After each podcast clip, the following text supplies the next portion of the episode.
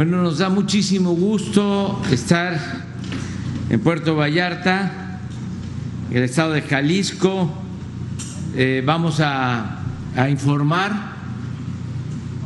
Acabamos de terminar la reunión de seguridad y eh, agradecer mucho la hospitalidad del pueblo de Jalisco, mujeres, hombres, trabajadores, progresistas, reiterar nuestro apoyo, nuestra solidaridad al pueblo de Jalisco. Estamos trabajando de manera coordinada con el gobierno del estado, con el gobierno del municipio de Puerto Vallarta y eh, vamos a al programa de hoy, pero antes pues eh, enviar un abrazo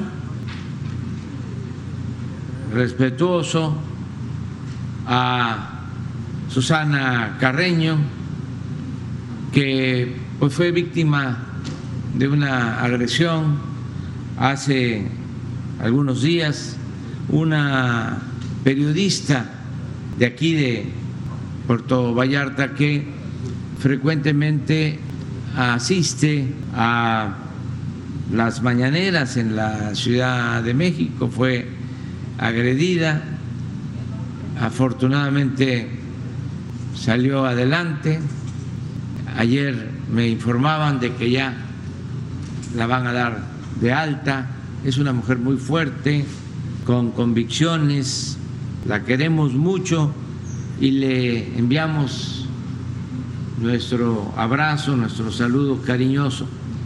También desear que le sea leve eh, al presidente Biden su eh, situación de contagio en COVID. Tenemos información que eh, sigue trabajando, está aislado, pero sigue trabajando y le deseamos que se recupere pronto. Esto es básicamente lo que queríamos introducir en esta mañanera y eh, dejamos la palabra al gobernador de Jalisco, Enrique Alfaro, que repito, llevamos buenas relaciones y estamos trabajando de manera coordinada. Bueno, muy buenos días eh, a todas y a todos. Señor presidente, bienvenido a Jalisco, a su casa. Eh, por supuesto, sumarme a el saludo que envía el presidente a mi amiga Susana Carreño, qué bueno que esté bien también, la conocemos de hace muchos ayeres y es una mujer a la que aprecio y valoro, qué bueno que se vaya recuperando y le mandamos un abrazo solidario. Eh, me da mucho gusto poder el día de hoy informarles que en la revisión que hicimos de la agenda de seguridad eh, con el señor presidente de la República y su gabinete, eh, pudimos corroborar, si damos que ya tenemos prácticamente dos años en los que Jalisco está en la incidencia delictiva total por debajo de la media nacional. Revisamos caso por caso con el señor secretario de la Marina, la secretaria de Seguridad, eh, el Ejército Mexicano y la Guardia, eh, cómo vamos, pero este es el dato de la totalidad de delitos. El secretario de la Marina dará más detalles en la parte de seguridad pero creo que es un ejercicio, como siempre, importante el día de hoy porque pudimos platicar eh, con el presidente sobre temas específicos de la agenda en los que estamos trabajando, eh, aunque prácticamente en todos los delitos tenemos números a la baja, también eh, afinamos algunas cuestiones de la estrategia y seguiremos poniendo nuestro mayor empeño para mantener una coordinación efectiva con las autoridades federales y seguir enfrentando este que sin duda es el reto más complejo de la agenda pública en este país. Por supuesto, eh, abordamos el tema eh, de la zona norte, de la manera como estamos atendiendo algunas cuestiones que se han suscitado ahí, particularmente los límites con Zacatecas y Durango. Eh, platicamos eh, del tema y eh, estamos en una ruta de trabajo coordinada con el Gobierno de la República y el Gobierno de Jalisco.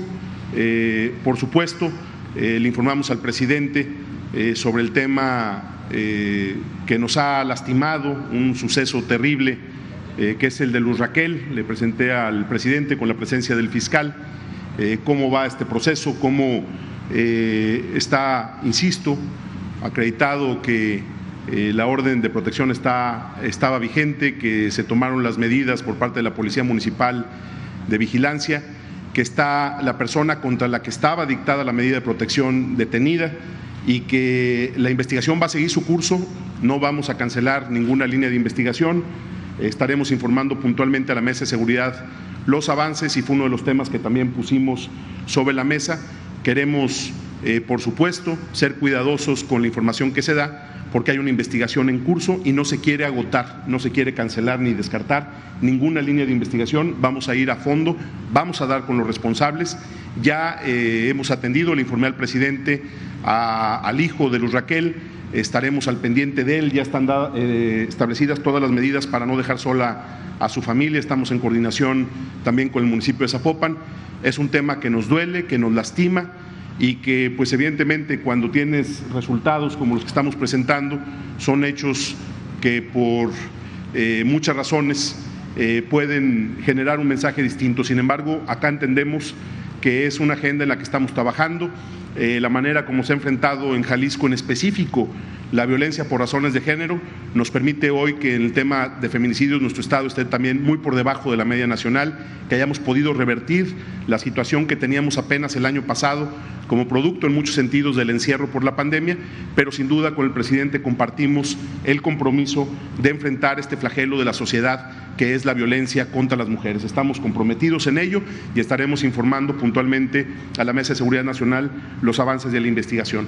Más allá de eso, eh, habrá eh, seguramente más adelante en la visita del señor presidente la oportunidad de informarle cómo vamos con los proyectos que estamos haciendo en conjunto con el Gobierno de la República, muy en especial el proyecto de línea 4 al sur de la ciudad.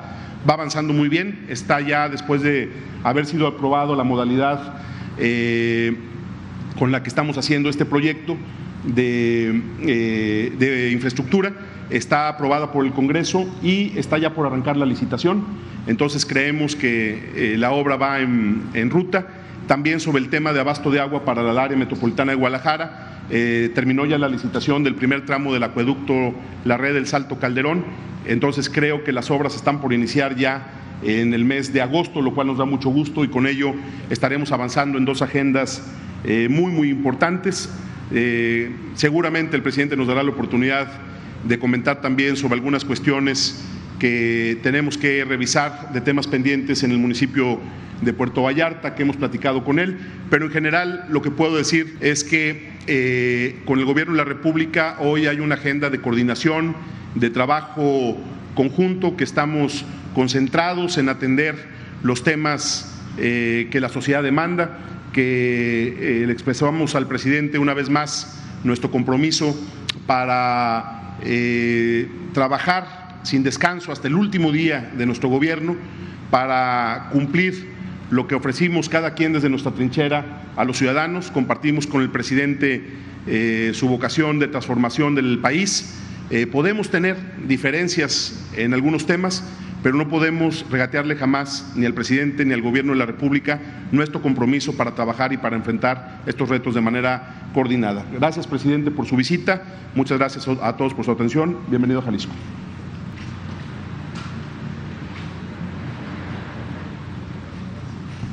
Con su permiso, señor presidente, vamos a informar sobre eh, la situación de seguridad pública en el estado de Jalisco.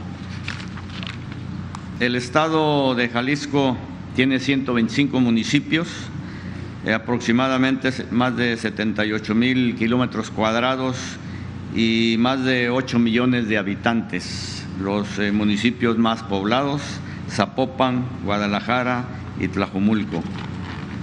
En lo que se refiere a la incidencia delictiva, eh, por parte del gobierno del Estado se han atendido cerca del 98% de las reuniones de la mesa ha estado, ha estado presente el, gobernador. Y en lo que se refiere a, esta, a la incidencia delictiva, ahí podemos ver los diferentes eh, escenarios de pues, el robo a transeúnte, vehículo, etcétera. Los vamos a ir viendo uno por uno. En lo que se refiere a robo a transeúntes, ocupa el tercer lugar, 780 casos en lo que va de del mes va eh, con una tendencia a la baja. En lo que se refiere a robo de vehículos, también una tendencia a la baja, ocupando el tercer lugar. En lo que se refiere a robo de negocios, 457 casos, con va con una tendencia a la baja en sexto lugar. En robo a transportistas, ahí sí hay un incremento leve, pero hay un incremento 24 en lo que va del mes. Eh, está ocupando el octavo lugar. En lo que se refiere a robo en, de transporte, también ahí hay una incidencia a la alta, 103 casos, ocupando el noveno lugar. En lo que se refiere a extorsión, 47 casos con un eh, decremento ocupando el noveno lugar. Homicidio doloso también va a la baja con 151 casos ocupando el onceavo lugar. Robo a casa habitación, 257 casos, también con un decrecimiento, eh, ocupando el catorceavo lugar. La cantidad total de homicidios dolosos por entidad federativa en esta administración del, al mes de junio ocupa el lugar número 6 con respecto a, la media nacional, el sexto lugar. Y homicidio doloso por cada 100 mil habitantes en esta administración eh, al mes de junio ocupa el onceavo lugar con respecto a la media nacional. En lo que se refiere a seguridad pública, eh, tenemos en total, 30.278 elementos de seguridad pública del Estado y de los municipios, con uno eh, operativamente hablando, 22.863 elementos. En lo que se refiere a recursos humanos, materiales y financieros de las fuerzas federales de seguridad, como lo podemos ver ahí, eh, los reales y los operativos, en total de los operativos eh, contando a la Secretaría de la Defensa, Secretaría de Marina, la Guardia Nacional y todas las policías. Tenemos en el Estado 35.410 elementos operando. En lo que se refiere al despliegue de la Guardia Nacional, se cuenta con, una coordinación estatal y 15 coordinaciones regionales, como lo podemos ver en el mapa del Estado. Y en lo que se refiere a la construcción de las compañías de la Guardia Nacional. En el 2019 fueron 29 eh, construcciones, en el 21 y en el, 20, en el 22 10. Y además la Secretaría de la Defensa Nacional puso cuatro cuarteles que ellos tienen a disposición. En total en el Estado se encuentran 44 instalaciones de la Guardia Nacional. Y en lo que se refiere a aseguramientos, aquí en el Estado, como lo pueden ver aquí en la diapositiva, pues laboratorios se han incautado 18, hay 933 detenciones, eh, tres embarcaciones detenidas, una aeronave, vehículos asegurados 2.128, armas de fuego 1.654. Eh, ahí podemos ver cartuchos, cargadores, granadas, moneda nacional, dólares, eh, los plantíos que se han erradicado, eh, en cuestión de marihuana, la cantidad 59.164 kilogramos, cocaína 1.856 y así como se puede ver ahí. En lo que se refiere al robo de hidrocarburos, aquí en el estado eh, se cuentan con 137 vehículos asegurados. Hay cuatro ductos, de los cuales dos son los que están operando se han eh, decomisado 1.412 litros de combustible, 16 predios y 53 detenidos a la fecha. En lo que se refiere a búsqueda y rescate, aquí en el estado se encuentra con una estación de búsqueda y rescate, aquí en Vallarta. 16 personas, eh, dos embarcaciones, han realizado 101 operaciones y rescatado 62 elementos. En lo que se refiere a la Secretaría de la Defensa Nacional, cuenta con dos subcentros regionales de búsqueda y rescate, ubicados uno en la base aérea militar número 5 en Zapopan y en la estación aérea militar número 5 en Puerto Vallarta. La que sigue, por favor. En lo que se refiere al plan DN3E, Plan Marina y Plan de la Guardia Nacional aquí en el Estado. Eh, tenemos eh, que se han intervenido en 117 incendios forestales, en 77 casos de lluvias eh, severas, 7 incendios urbanos, accidentes vehiculares 39, derrumbes 3, en explosiones 7 eventos, accidentes eh, ferroviarios 5, accidentes aéreos 1, eh, huracanes se han intervenido en, tres ocasiones y en fuga de combustible también en cuatro ocasiones. Eh, se cuentan con alrededor de 9.920 elementos para estas acciones que se han tomado en el Estado. Esto es lo que podemos dar como referencia al informe de la seguridad aquí en el Estado. Gracias. Muy bien, pues este es el informe. Adelante. Dos, tres, cuatro. Se, se, se fijan, de favor. Buenos días, presidente. Muchas gracias por la oportunidad. Miguel Arzate, del Sistema Público de Radiodifusión del Estado Mexicano, Canal 14. Preguntarle, presidente, ayer nos adelantaba que en, estas eh, consultas sobre el tratado entre México, Estados Unidos, Canadá, va a participar Jesús Seade, un político mexicano que destacó por su participación en la negociación de este tratado, pasar de, del antiguo tratado al nuevo TEMEC. Preguntarle, presidente, ¿qué le, le ha dicho Jesús Seade? Sobre estas consultas, eh, particularmente si ve eh, algún asunto, luego de que ayer algunos empresarios mexicanos hablaban de que debe haber seriedad en estas consultas. Eh, preguntarle cuál será la estrategia que va a seguir el gobierno de México, particularmente cuál será la estrategia que tendrá Jesús Seade en estas consultas. Bueno, en primer lugar, decir que no hay ninguna violación al tratado, que le quede la tranquilidad al pueblo de México, que no estamos incumpliendo ningún compromiso, que cuidamos desde el inicio del gobierno no comprometer el petróleo, que eso nos llevó a detener la negociación casi dos semanas, porque el gobierno anterior había ofrecido un capítulo especial del tratado entregando el petróleo.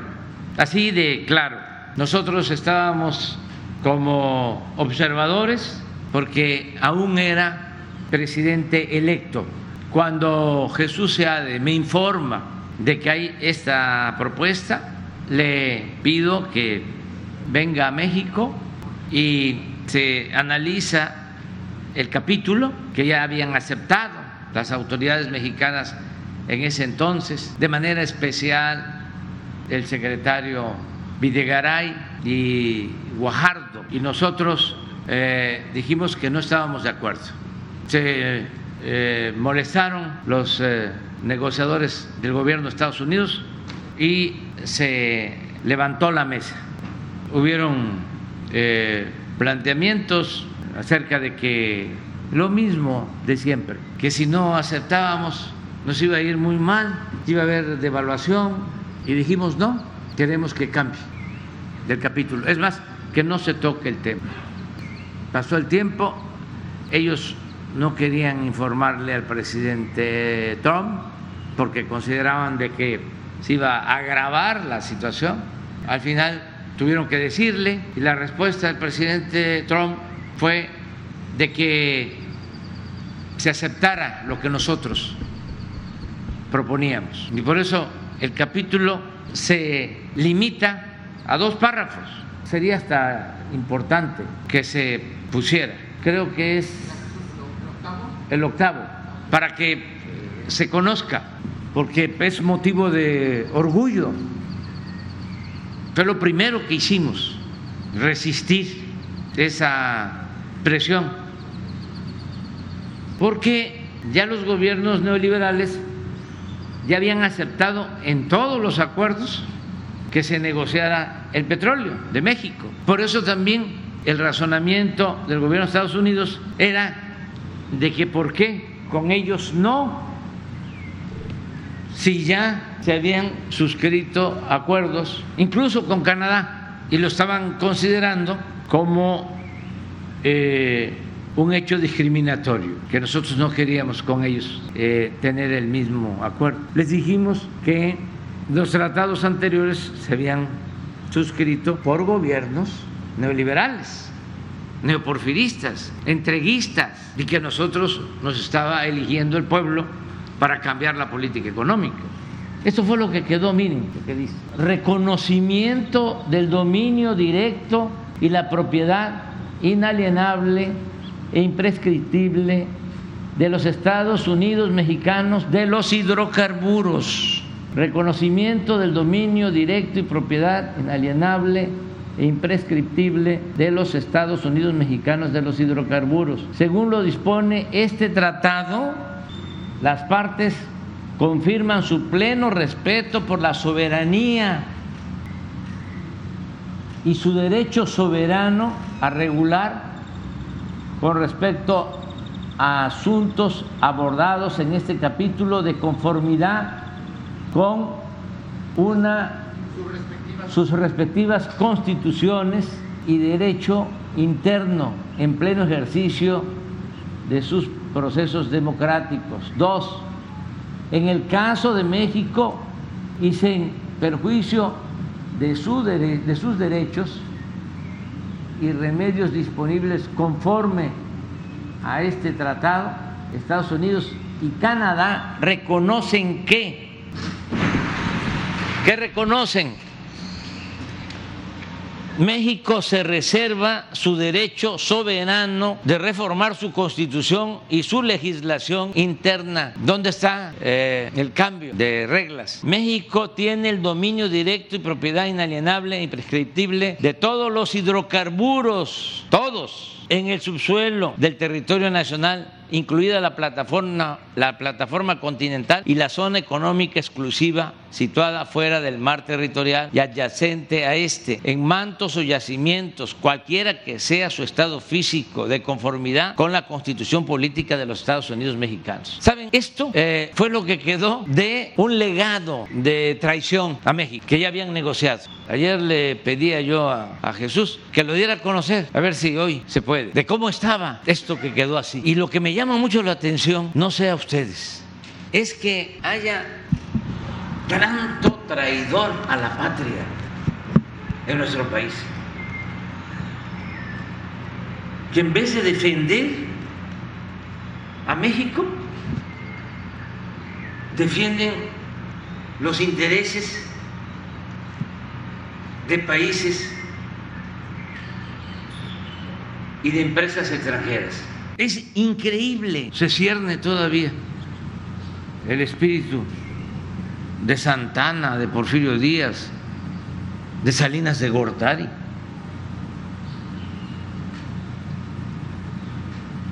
Pero muchísima gente, sobre todo en la academia, con los pseudo intelectuales, expertos internacionalistas, ¿cómo quisieran que nos castigaran los extranjeros, que nos fuera mal? Es increíble.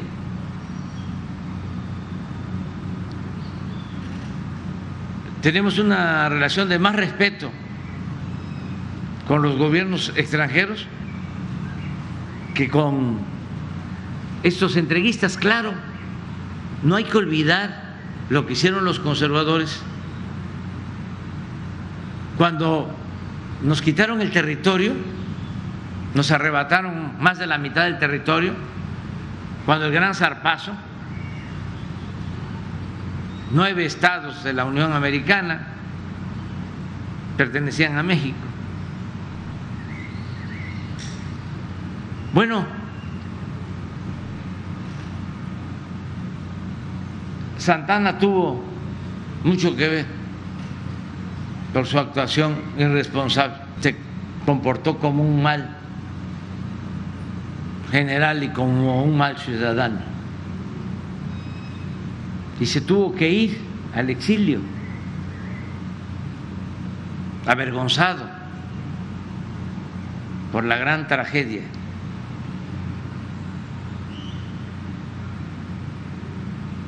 Y los conservadores lo fueron a buscar. Ya había gobernado México, había estado de presidente de México en diez ocasiones. Y por su culpa nos arrebatan la mitad de nuestro territorio. Se va al exilio Santana y van los conservadores a traerlo.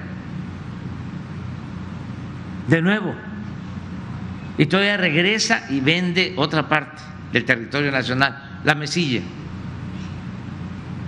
10 millones de pesos. Hasta que surge el movimiento liberal encabezado por Juan Álvarez, el plan de Ayutla, y ya, se va. Y ahí andaba todavía cuando la intervención francesa fue a decirle al presidente Juárez que se ponía a sus órdenes. Ya no. Bueno, ¿qué pasa también cuando son derrotados los conservadores en la guerra de reforma? También se van al extranjero y traen a Maximiliano. Van todo el grupo de conservadores. ¿No tienes por ahí la foto de Miramar? Que por cierto, eh, estamos en el estado donde vivió y murió muy feliz el gran escritor de Noticias del Imperio, Fernando del Paso,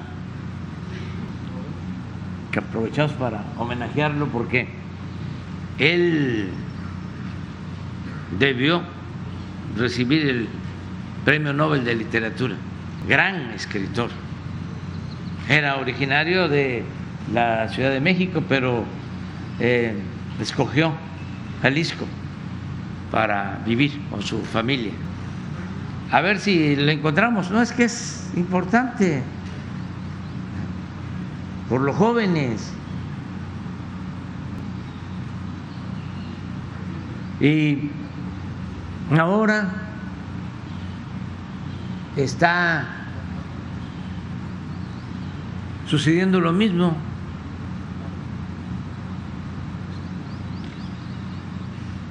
Están pidiendo que les vaya bien a los extranjeros y nos vaya mal a nosotros.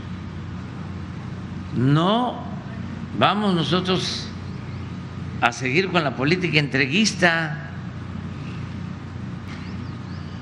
y no hay ninguna violación al tratado.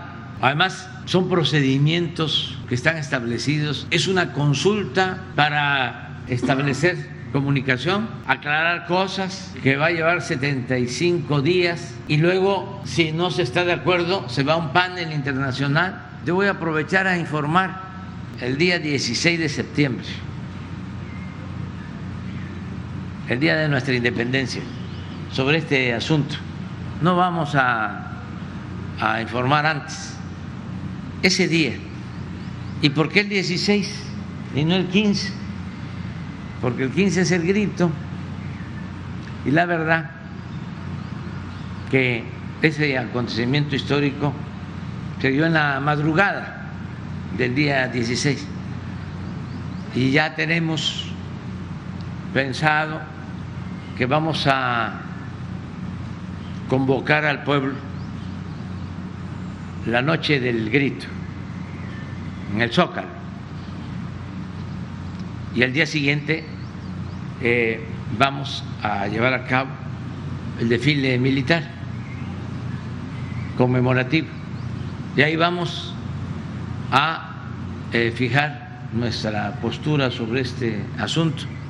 Pero eh, no vamos a ceder porque es un asunto de principios, tiene que ver con nuestra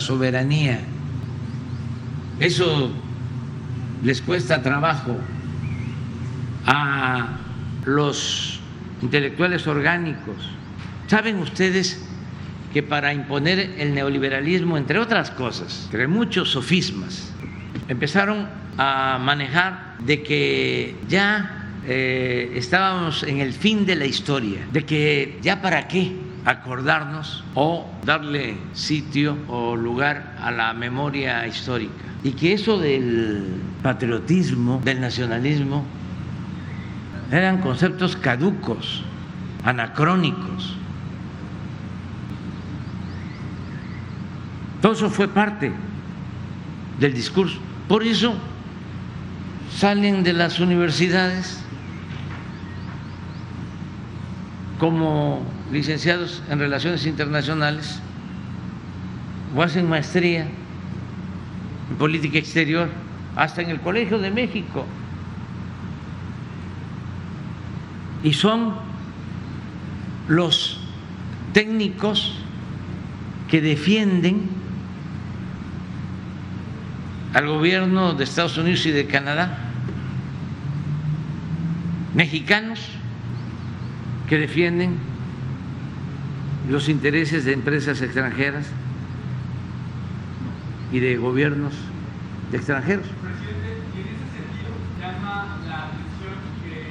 Eh, llama la atención, presidente, eh, eh, en este caso, que cuando México solicitó este mecanismo para revisar el tema automotriz con, con Estados Unidos, casi ningún medio puso el tema como se está poniendo ahora en primera plana y se buscan reacciones. Casi ningún medio lo hizo cuando México utilizó este mismo mecanismo con Estados Unidos.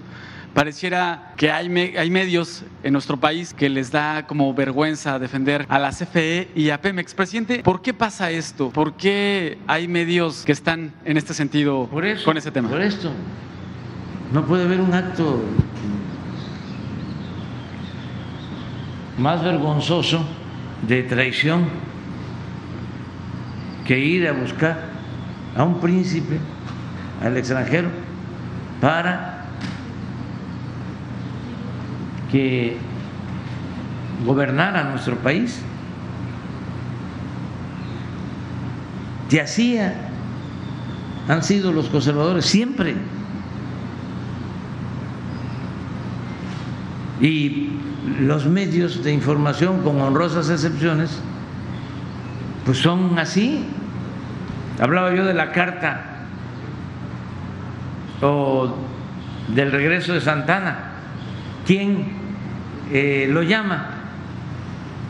El ideólogo de los conservadores de ese entonces, Lucas Alamán, es el que le envía una carta y le dice, venga, no se preocupe, nosotros somos dueños de los periódicos principales de la capital y de los estados. Nosotros manejamos lo que ahora se llama opinión pública. Antes se le conocía como opinión general.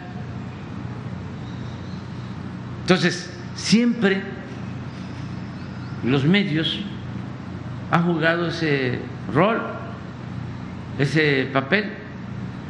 Claro, han habido momentos gloriosos del periodismo independiente, opositor, el periodismo de la época de la reforma, de la época de Sarco, el periodismo de la época de la República restaurada, el periodismo que fue precursor de la Revolución Mexicana.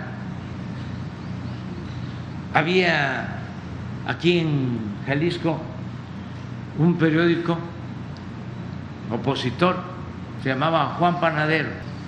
Y bueno, aquí escribían en periódicos eh, de Jalisco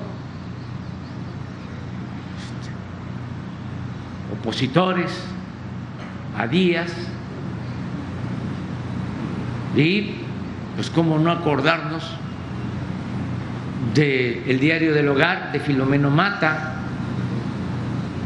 ¿Cuántas veces Filomeno Mata estuvo en la cárcel y le destruyeron su imprenta? El mejor periodista que pienso ha existido en nuestro país, Daniel Cabrera, el hijo del aguizote, enfermo en la cárcel, en el porfiriato. Los hermanos Flores Magón, muchos, pero ahora, ¿dónde están? Muy pocos. Los cooptaron es la consigna del vasallo, lo que impera, obedecer y callar. Por eso es muy buena tu observación. Han habido cuatro o cinco consultas. Y eh, México solicitó consulta en contra de Estados Unidos, junto con Canadá. Y pasó de noche. Ahora que la consulta la pide Estados Unidos y lo secunda Canadá en contra de México,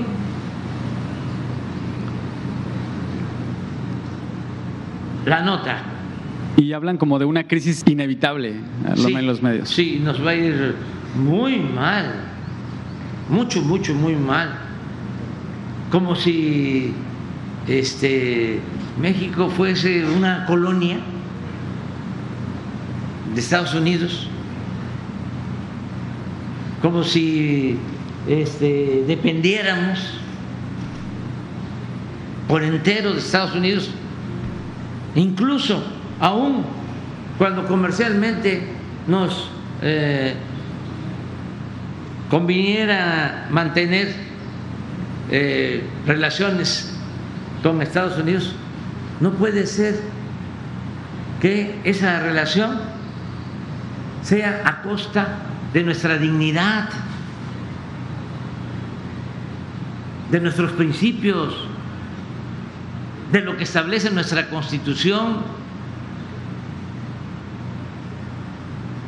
de que somos un país independiente, libre, soberano. Lo que pasa es que fueron muchos años de sometimiento neoliberal. Entonces se acostumbraron a hincarse como son los conservadores. ¿Qué le digo a la gente?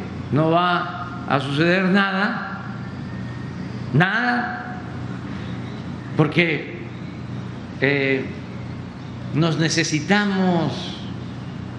Hay un documental, no sé si eh, lo terminaron, pero una vez me hicieron una entrevista para eh, ese documental o otro parecido, un día sin mexicanos en Estados Unidos.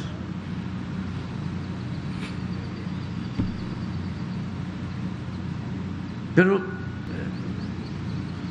nuestra relación comercial es importantísima, pero no solo para nosotros, también para ellos. Si no hay fuerza de trabajo de México, si no hay industrias automotrices en México, de autopartes en México, ¿saben cuánto aumenta el precio de un automóvil en Estados Unidos, 10 mil dólares. Entonces, no es que eh, solo nos perjudica a nosotros, no, nos necesitamos, somos complementarios, estamos planteando que haya integración con respeto a nuestras soberanías. Pero estos entreguistas, pues este, quisieran que nosotros nos sometiéramos, quieren que regresemos a la época anterior a la expropiación petrolera, a los tratados de Bucareli.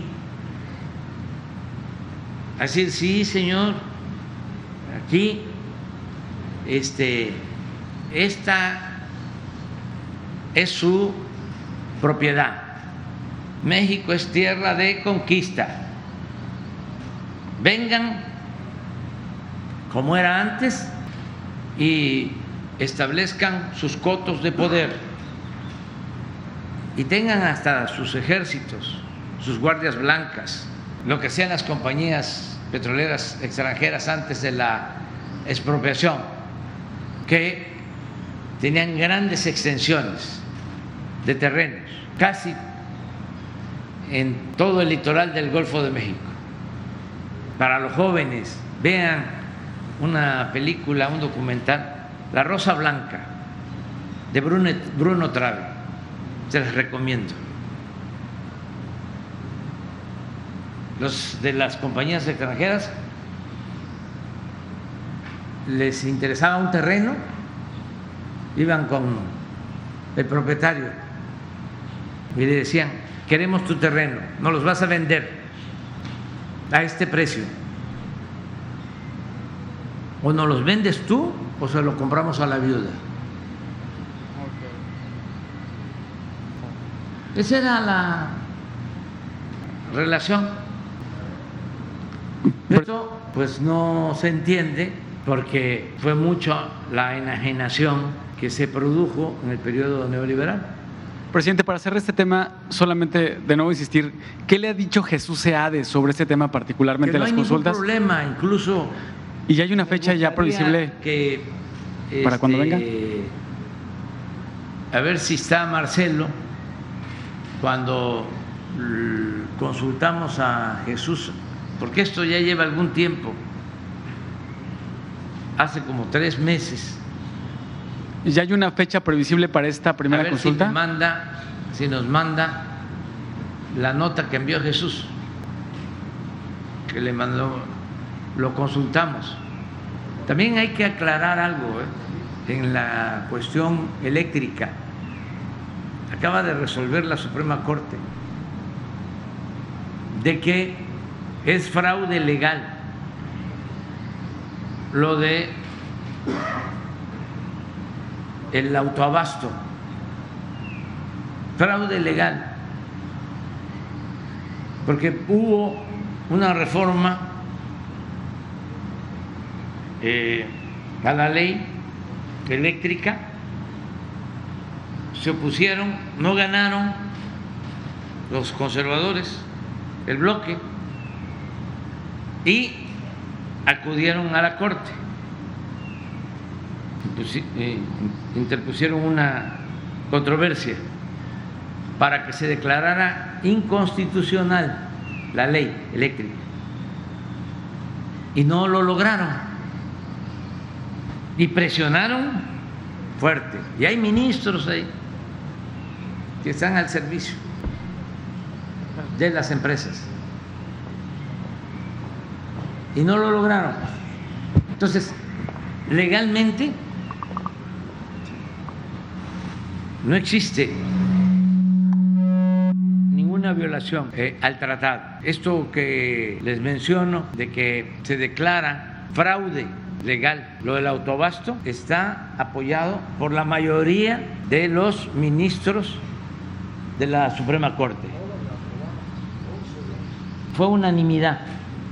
Entonces, ¿dónde está eh, la violación al tratado? Qué bien que, eh, que- que nos llevamos tiempo en este asunto, pero he estado viendo, me este, sorprende, me ha dejado anonadado eh, el número de personas, de defensores de empresas extranjeras, no el pueblo, así la gente de clase media, media, media baja, la gente con menos recursos económicos. No, los académicos del más alto nivel, entre más este, sabiondos, más traidores a la patria. sector de la electricidad. Sí, y además en el mismo tratado se establece el procedimiento para lo que tiene que ver con la electricidad. Porque dicen, es que un argumento de una experta, de un experto, es que esto tiene que ver nada más con el petróleo, no tiene que ver con la comercialización o con el comercio. ¿Cómo no va a tener que ver si la energía eléctrica se produce en su mayoría, su mayor cantidad, con gas? Pero además, en los procedimientos se establece también de que no existe violación cuando eh, un gobierno legalmente establece la forma en que deben de explotarse sus recursos naturales.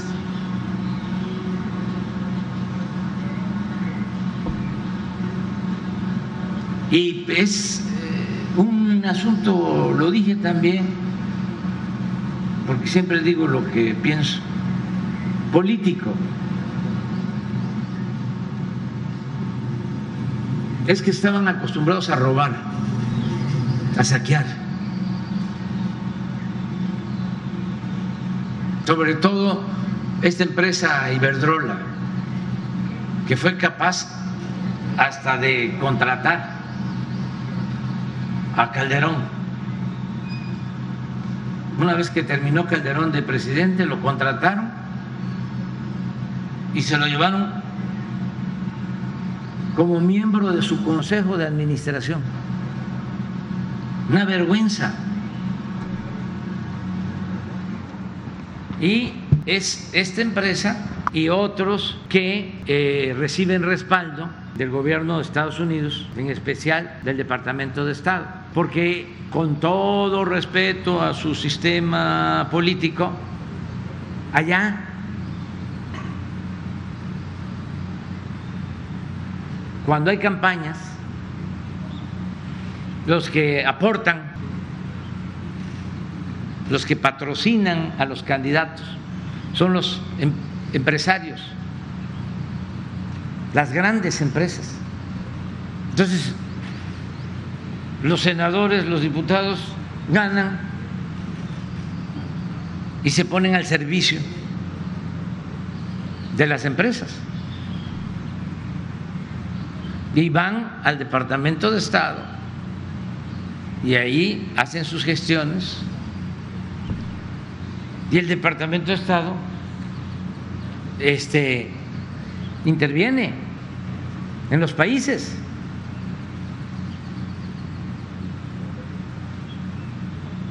Acuérdense, con todo respeto, que el señor Blinken del Departamento de Estado fue el primero que protestó por los crímenes de periodistas en México. Y después vinieron los diputados de la Unión Europea. Por eso yo, como a él le importa mucho la situación, como a nosotros, de los periodistas en México y de los periodistas en el mundo, yo por eso ahora les estoy pidiendo que dejen en libertad a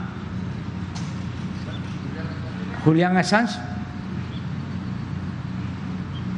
Y no voy a dejar de pedir la libertad para Julián Assange. Porque ese está injustamente detenido, no cometió ningún crimen, lo único que hizo fue dar a conocer unas prácticas injerencistas que causaban daño, violaban derechos humanos. Por eso hablé de la estatua de la libertad, porque ¿cómo van a tener en la cárcel a uno de los mejores periodistas, si no es que el mejor periodista de nuestro tiempo? ¿Y dónde queda la libertad de expresión? Digo, hablando con claridad, sin medias tintas, para entendernos. ¿Quién sigue? Buenos días, eh, presidente. Buenos días, gobernador. Buenos días a todos, eh, colegas. Eh, presidente, usted en 2018, antes de, perdón, antes de tomar protesta, pero ya como presidente electo, prometió a Puerto Vallarta 650 millones de pesos. El año pasado, usted aquí mismo en Vallarta dijo que había tomado la decisión de mandar cerca de 400 millones a Guadalajara para la culminación de la línea 3, pero prometió que para este año iban a mandar el recurso restante a esta ciudad y no ha llegado. Quisiera saber eh, si va a cumplirle a los vallartenses con ese recurso y en el mismo tema de los recursos, si tienen contemplado ya la construcción del puente Federación es importantísimo para la conexión en esta nueva zona metropolitana Vallarta, Bahía de Banderas, el macrolibramiento, obras que tengan para Puerto Vallarta próximamente sería eh, una de las preguntas. Sí, estamos ya invirtiendo en Vallarta, en desarrollo urbano. Ya se hicieron algunas obras aquí en Vallarta. Me gustaría que le preguntaras y que te envíe Román Meyer de Desarrollo Urbano. 180 y 200 millones de pesos, lo que nos informaron. Sí. El restante. Sí. A ver cuánto se ha invertido. Comentarles también, en el caso de Vallarta, que voy a hacer ahora una gira eh, por toda la costa que es Vallarta y Nayarit, porque vamos a dejar terminada la carretera desde Vallarta a Guadalajara y de Vallarta a Tepic, eh, completamente eh, ya se está trabajando, y a eso ven, se va a cortar mucho la distancia, el tiempo de Guadalajara a Vallarta. Son tres tramos que se están construyendo. También eh, informarles que estamos trabajando en Vallarta para el ordenamiento urbano, porque eh, había anarquía en el desarrollo urbano y estamos este, participando junto con el gobierno del Estado. Decirle también, porque esa es tu pregunta, a los ciudadanos de Vallarta que vamos a seguir eh, apoyando. Por ejemplo, aquí tengo un informe de que se está apoyando a 152 jóvenes que trabajan como aprendices se están entregando 69 becas a estudiantes de nivel superior, los que están estudiando licenciatura, todos los estudiantes de Vallarta, todos que estudian preparatoria tienen beca, 8.735, todos. También los que estudian en el nivel básico, preescolar, primaria, secundaria, 915 familias están recibiendo este apoyo. Hay 21 escuelas de Vallarta que ya tienen presupuesto para su mantenimiento, 17.628 adultos mayores. Todos los adultos mayores de Vallarta tienen pensión. Y también una buena noticia, eh, ya se decidió que se empiecen a entregar los apoyos a partir de los 65 años.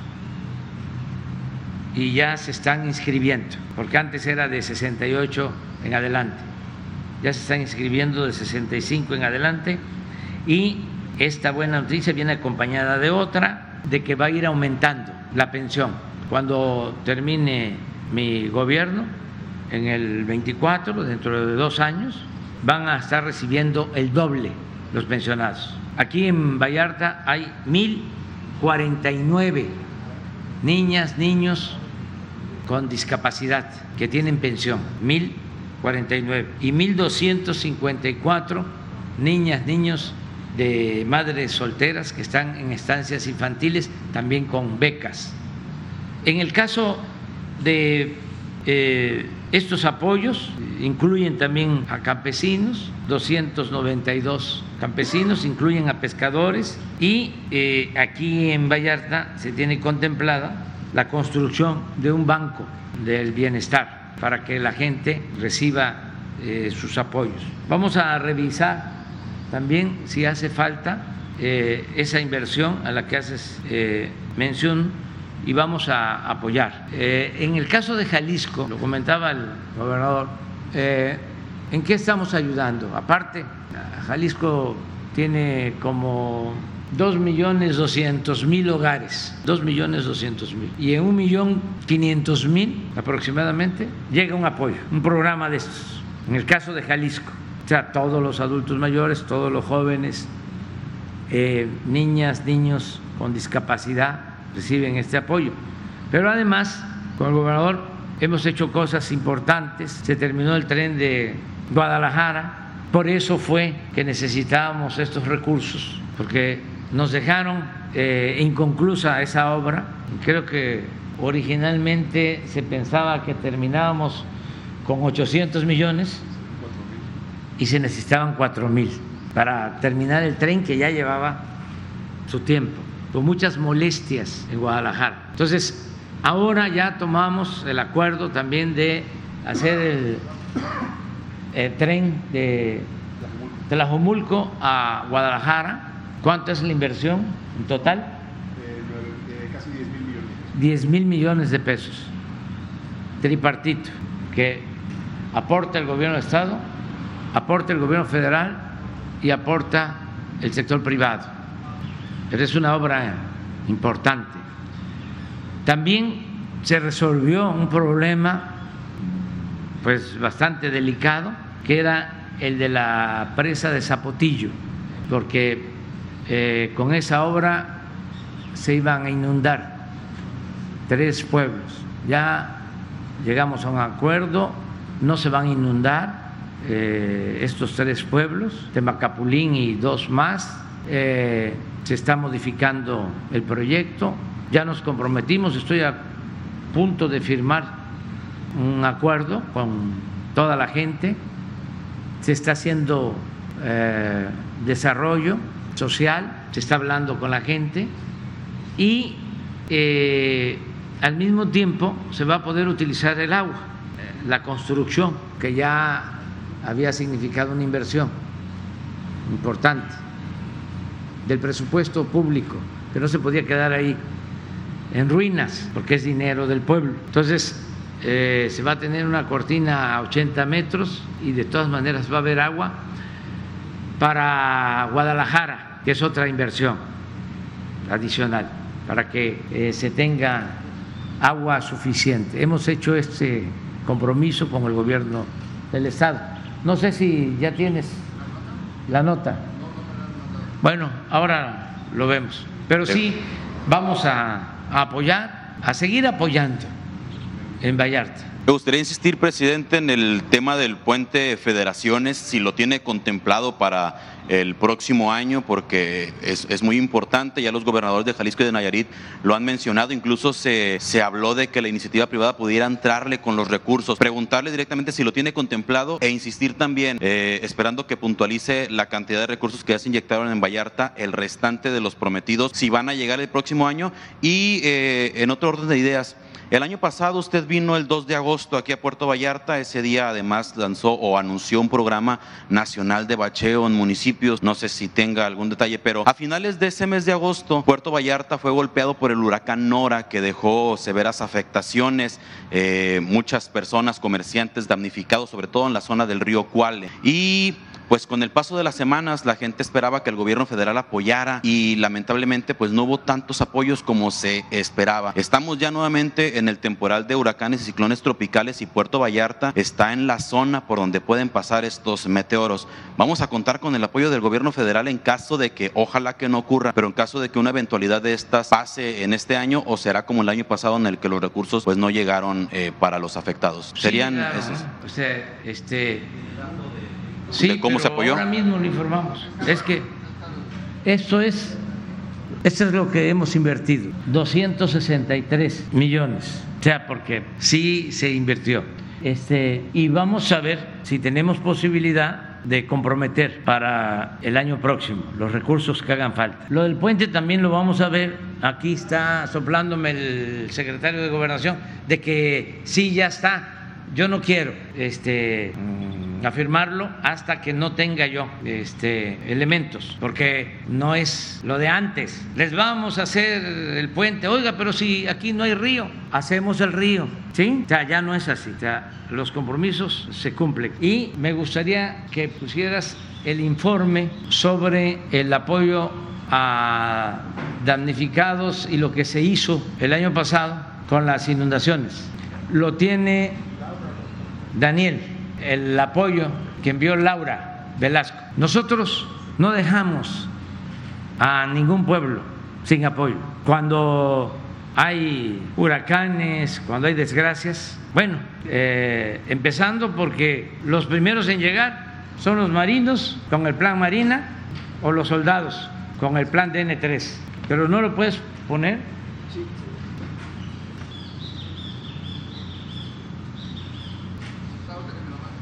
Es que casi no vengo preparado.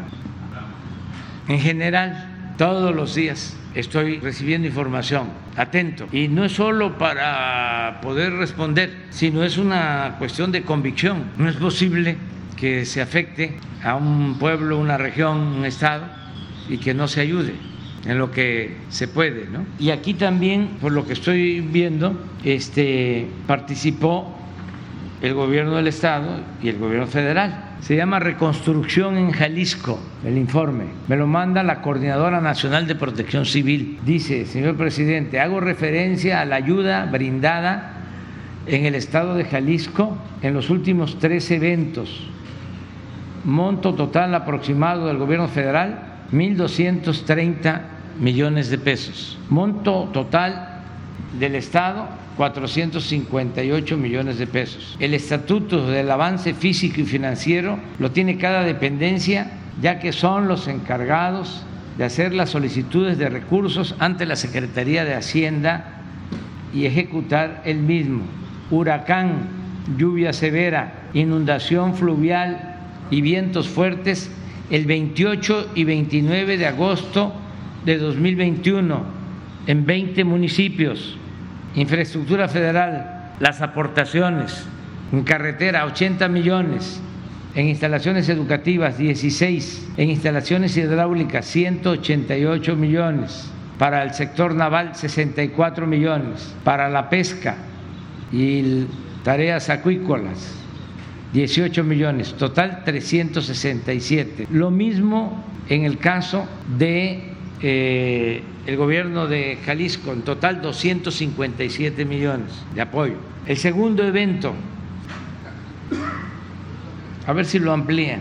Esto es, te vamos a dejar el documento para que también lo puedas constatar. Y si ves que no es cierto, cuando regresemos o antes. ¿Cómo? Sí, claro que sí. Muy bien. ¿Quién sigue? Buenos días, presidente. Denis Mendoza, de Canal 11.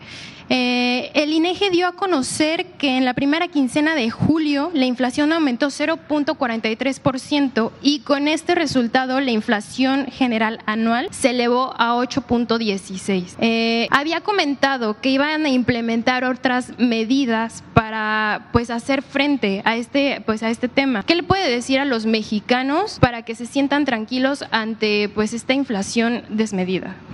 Bueno, que este estamos eh, haciendo dos cosas, o varias, pero dos fundamentales. Una, eh, evitando que aumente el precio de las gasolinas.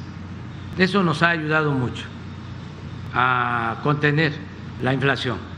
La gasolina en México es más barata que en Estados Unidos y que en Europa. Y esto nos está significando un subsidio en beneficio de los consumidores, pero este subsidio influye también para que no aumenten los precios, para que no tengamos una inflación desbordada por entero. Siempre pongo el ejemplo, creo que este dato lo dieron hoy, ¿verdad? En la mañana.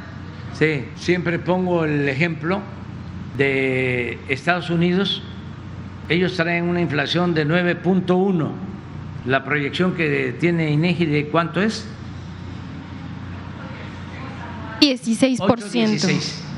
Y ellos tienen 9.1. Este, ¿Ante esta cifra, presidente? Pero aquí es importante destacar que de ese componente de 8 o 16 nuestro, debe estar como 0.6, 0.7 lo de energético. Y en Estados Unidos está como a, está a razón de 2.6 aproximadamente en energético. Por lo que estamos haciendo, que fue tu pregunta, esto nos significa una inversión que no gasto, de cerca de 500 mil millones al año, de continuar así, todo el año, un año completo. Sin embargo, como estamos nosotros produciendo más gasolinas que antes, por primera vez en muchos años se tienen utilidades en la producción de gasolina. Esto ayuda a compensar ese subsidio, pero lo que ayuda más es que ya llevamos tres meses con un precio de petróleo crudo de exportación, la mezcla de petróleo que se vende al extranjero, por encima de 90 dólares el barril. Entonces, en el balance, aun cuando estamos subsidiando la gasolina, el diésel, los combustibles, salimos a mano. No nos significa un déficit. Incluso tenemos un pequeño porcentaje, una pequeña cantidad a favor. Esto lo hicimos nosotros primero que en otros países. Ahora ya lo están, haciendo en otras partes. No es para presumir, pero sí nos copian ¿eh? a veces. Lo segundo es lo de los alimentos. Ahí es donde tenemos más problemas, porque si bien en Estados Unidos lo que les impacta más en inflación son los energéticos, a nosotros nos impactan más los alimentos, incluso más que a ellos, el incremento en el precio de los alimentos. Y por eso estamos ahora impulsando toda la actividad productiva, porque la fórmula es ser autosuficientes en energéticos y ser autosuficientes en alimentos. Eso es lo que hemos propuesto desde hace muchos años, a diferencia del modelo neoliberal. ¿Qué decían los tecnócratas? Que no había que producir en el campo, se desmanteló toda la política de fomento al sector agropecuario porque se partía del principio o del criterio de que en un mundo globalizado se podía comprar en el extranjero lo que se necesitara. Pero eso no es así. Ese es un eh, asunto, una visión muy economicista, porque ahora con la pandemia, con la guerra en Ucrania, eh, han aumentado, por no eh, hablar de otros temas, no solo el precio de los fertilizantes. Antes producíamos nosotros los fertilizantes y ahora los tenemos que comprar porque se privatizó Fertimex. Entonces cuestan más los fertilizantes, pero no solo eso, el transporte marítimo ha aumentado hasta en 10 veces el costo del transporte de mercancías. Entonces, si se produce en México, nos ahorramos el flete y por eso estamos ahora impulsando mucho la producción de autoconsumo. Esto es que se produzca maíz, frijol y estamos fortaleciendo nuestras plantas de producción de fertilizantes. Y el plan que tenemos es que se van a entregar fertilizantes gratuitos a dos millones de productores a partir de este año. Nos dejaron unas plantas. Es una historia de corrupción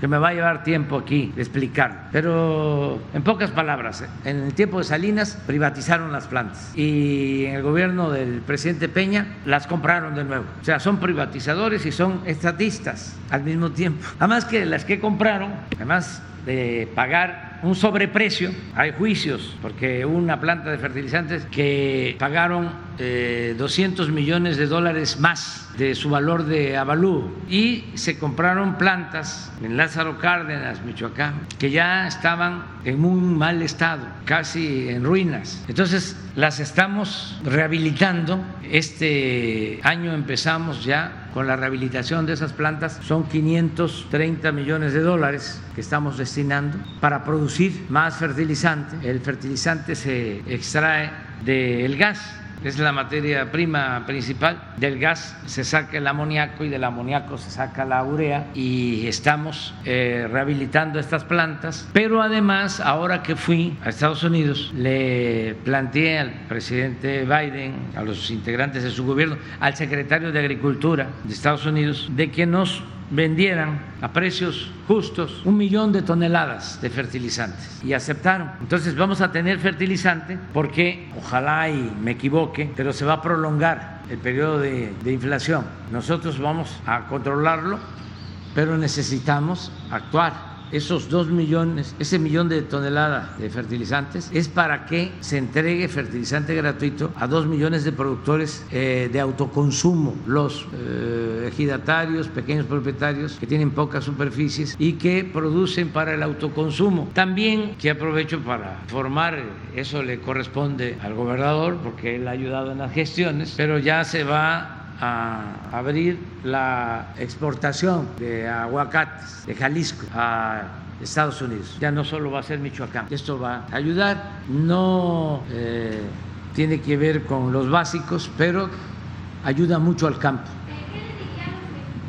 Porque dice que se va a prolongar esta inflación. ¿Qué les diría para que estén tranquilos y no afecte tanto a sus bolsillos? Que estamos eh, ayudando para que controlemos pronto la inflación y que, este, aunque no es consuelo, la inflación en México es menor a la de Estados Unidos y menor a la de Europa, por lo que hemos hecho y vamos a seguir haciendo.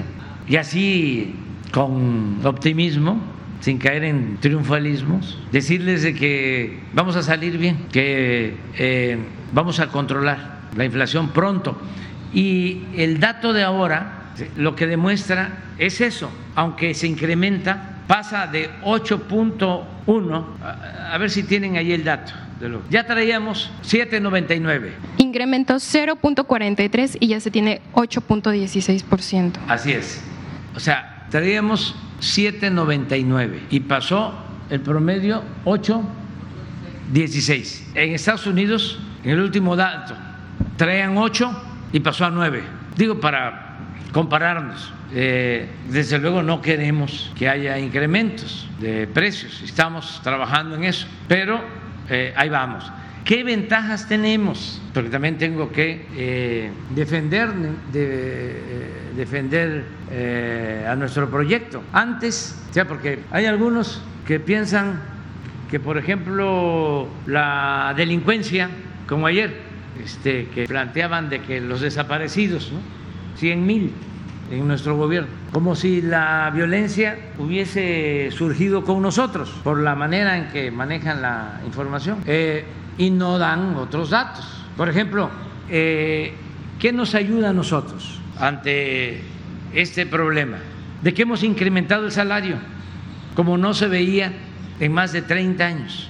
O sea, eh, el salario se ha incrementado por encima de la inflación. Esto ayuda a que no haya pérdida del poder adquisitivo del salario. Durante los 30 años, 36 años de predominio del neoliberalismo, el salario en muchos años estuvo por abajo de la inflación. La pérdida del poder adquisitivo del salario en los 36 años fue del 70%. A ver, lo explico de manera sencilla. Cuando inició la política neoliberal hace 36 años, un kilo de tortilla, un salario mínimo alcanzaba para 50 kilos de tortilla, 50 kilos de tortilla. Cuando nosotros llegamos al gobierno, el salario mínimo alcanzaba para 5 kilos y ahora a pesar de la inflación, alcanza para 8. Pero ese mismo comparativo lo pueden hacer con el frijol, con el arroz, el aceite, la carne de pollo. Eso es protección. Eh, antes no repartían utilidades a los trabajadores.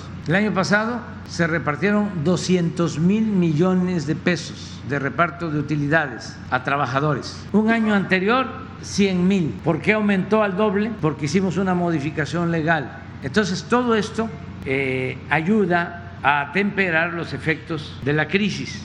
Y sí vamos a seguir eh, insistiendo en que se reduzca la, la inflación, porque afecta mucho la inflación. Es lo que más afecta sobre todo a los pobres, porque el que tiene más recursos, si va a comprar algo y ya vale 20, 50%, 100% más y tiene, no le afecta mucho, pero a una gente humilde, si el aumento es del 10%, del 15%, afecta bastante, afecta más. Entonces estamos conscientes de eso. A propósito, deseo que se pongan de acuerdo los telefonistas con la empresa o la empresa con los telefonistas, que haya acuerdo, que se concilien, que si están así, que se corran, que aporten los dos. Y yo lo deseo porque es una empresa mexicana eh, y lo deseo en beneficio de los trabajadores y se tiene que conciliar. Y tengo mucha confianza porque Carlos Slim es un agente sensible, sabe que son otros tiempos. Les voy a confesar algo.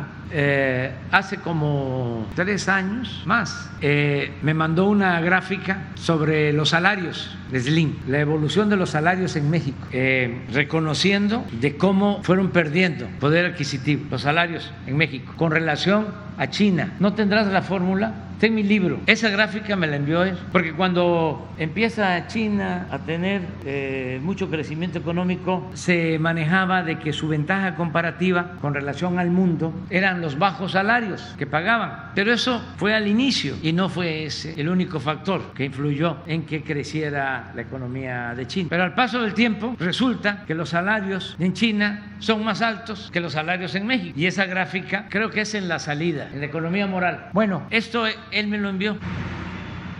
En efecto, esto es en el 2000. Esta es China y este es México en salario. Pero miren, para los aplaudidores, los que le queman incienso al neoliberalismo, miren, en cambio, el salario en China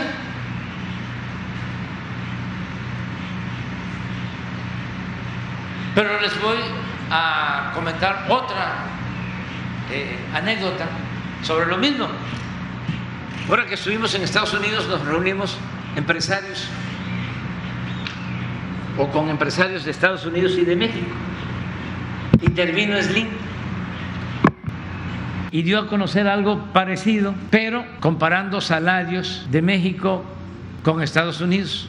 Entonces, él sabe no solo de lo que significa mejorar el salario, sino también de la importancia que tiene la seguridad social, las prestaciones. Además, él eh, me ha expresado que Teléfonos de México ha salido adelante frente a competidores por sus trabajadores. Entonces yo creo que sí van a llegar a un acuerdo. Y también eh, conozco a Francisco Juárez, el dirigente de los telefonistas, y es un hombre recto y responsable. Entonces, puede ser que hoy ya lleguen a un acuerdo, si no mañana.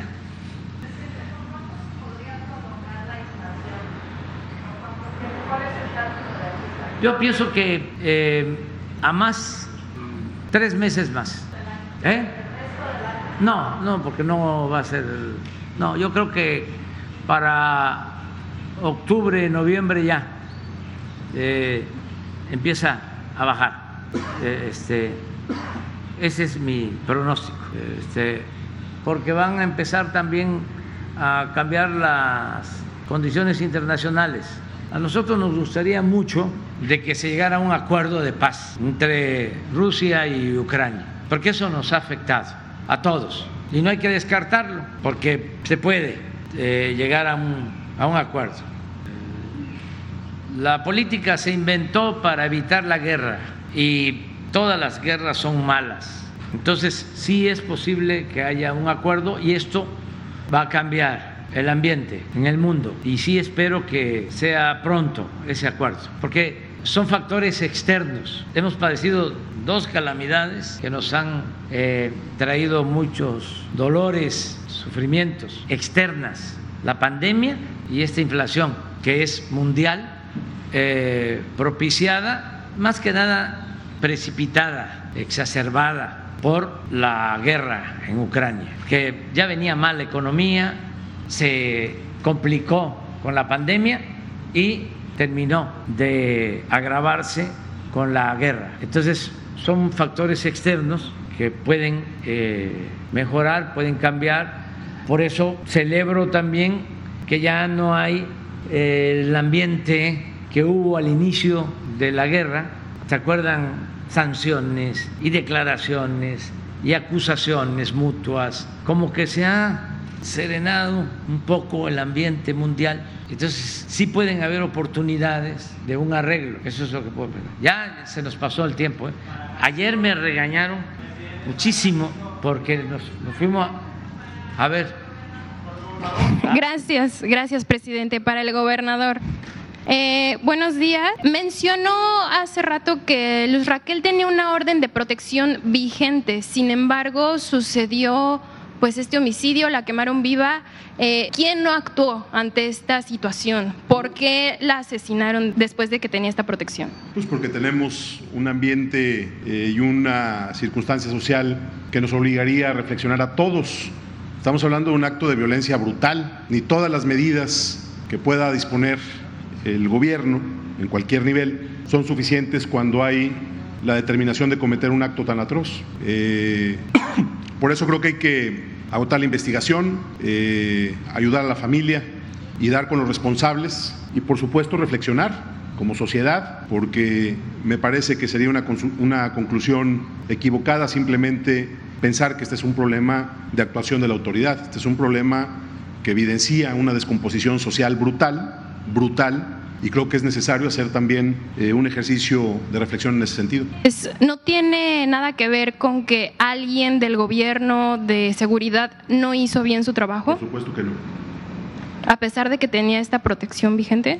Eh, la, la, presencia y el acompañamiento de la policía municipal de Zapopan fue permanente a partir de que se emitió la orden de protección. La orden de protección estaba judicializada. Eh, estuvimos, por supuesto, en los últimos días informando sobre esta circunstancia e insisto, la orden de protección está eh, emitida contra una persona en específico que está detenida, pero que hasta el momento, que hasta el momento no se tiene la certeza de su participación en los hechos, hasta que no se agote la investigación y hasta que no se eh, llegue a una conclusión, me parece que hay que eh, manejar la información con cuidado. Gracias. Bueno, ya contesté el, punto.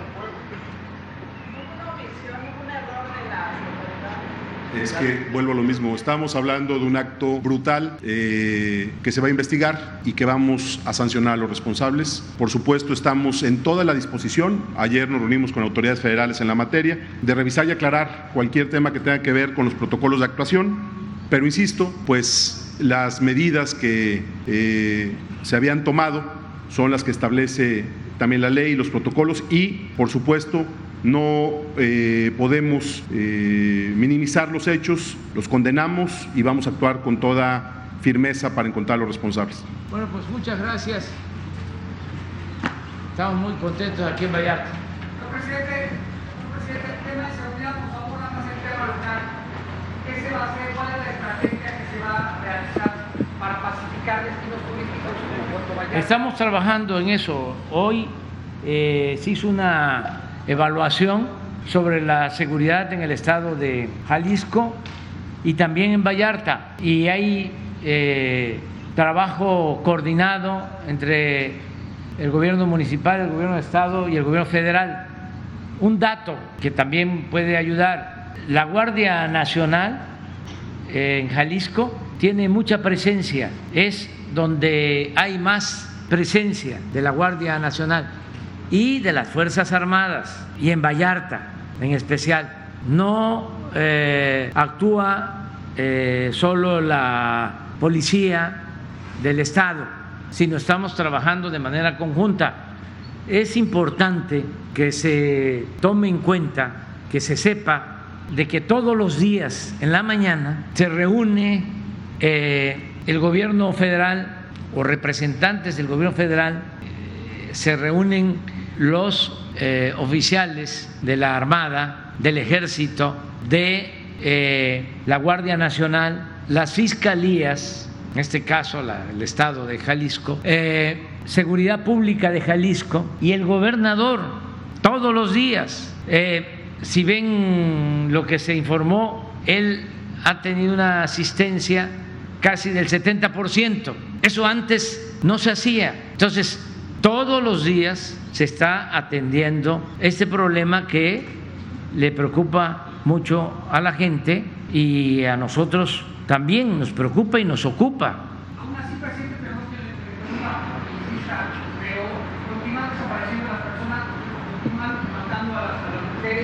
al, ingresar usted aquí a la zona naval, vio a las, manifestaciones de desaparecidos, cómo se, eh, incluso existe la presencia de retenes de crimen organizado en el Estado.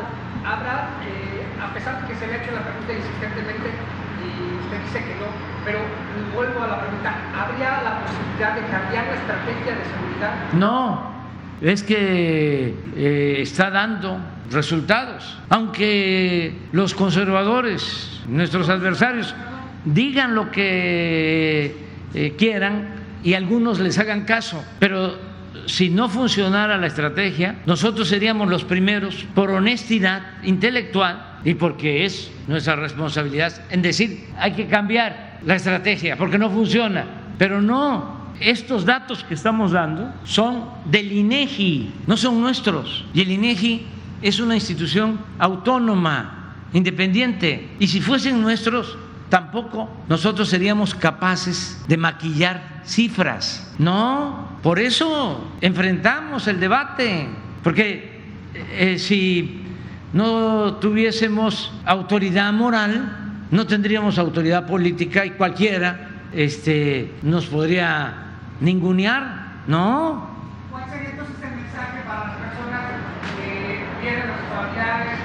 Que es muy lamentable lo que sucede, como lo acaba de expresar el gobernador, que lo primero es abrazarlos, lo primero es eh, expresarles nuestro pesar, nuestra tristeza, porque eh, es imposible, es muy difícil eh, sanar con ese dolor, cuando se pierde a un ser querido. Eso lo entendemos. Pero también que tengan la confianza de que todos los días estamos trabajando para garantizar la paz en el país. Nunca un presidente había atendido tanto como ahora el problema de la inseguridad y de la violencia. ¿Cuándo un presidente iba a tener reuniones de 6 a 7 de la mañana de lunes a viernes con todo su gabinete de seguridad? ¿Cuándo eh, ¿Se enteraron ustedes de que se reunieran juntos el ejército y la marina y la Policía Federal, que ahora es Guardia Nacional? Claro que debo de cambiar de ejemplo porque no sirve la comparación. Aquello no eh, era una corporación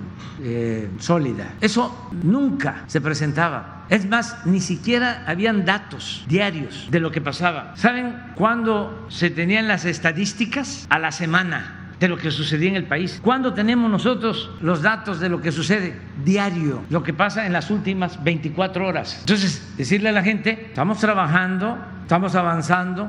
Además, ¿qué hacían por los jóvenes? ¿Cuál era la mentalidad y sigue siendo la mentalidad de los conservadores, que el problema se puede resolver con medidas coercitivas. ¿Te acuerdan cómo se ponían enfrente de la televisión? No me va a temblar la mano. Como si la violencia se pudiese enfrentar con la violencia. El mal no se puede enfrentar con el mal. El mal hay que enfrentarlo haciendo el bien. Pero eso está muy difícil que un conservador lo acepte. No está en su naturaleza. Eh, para él, los seres humanos son malos por naturaleza. Nosotros no consideramos eso. Nosotros sostenemos que el ser humano es producto de su circunstancia. Y si cambia la circunstancia, cambia el ser humano. Entonces, por eso, los programas de bienestar, el que haya trabajo, el que se atienda a los jóvenes, ¿qué?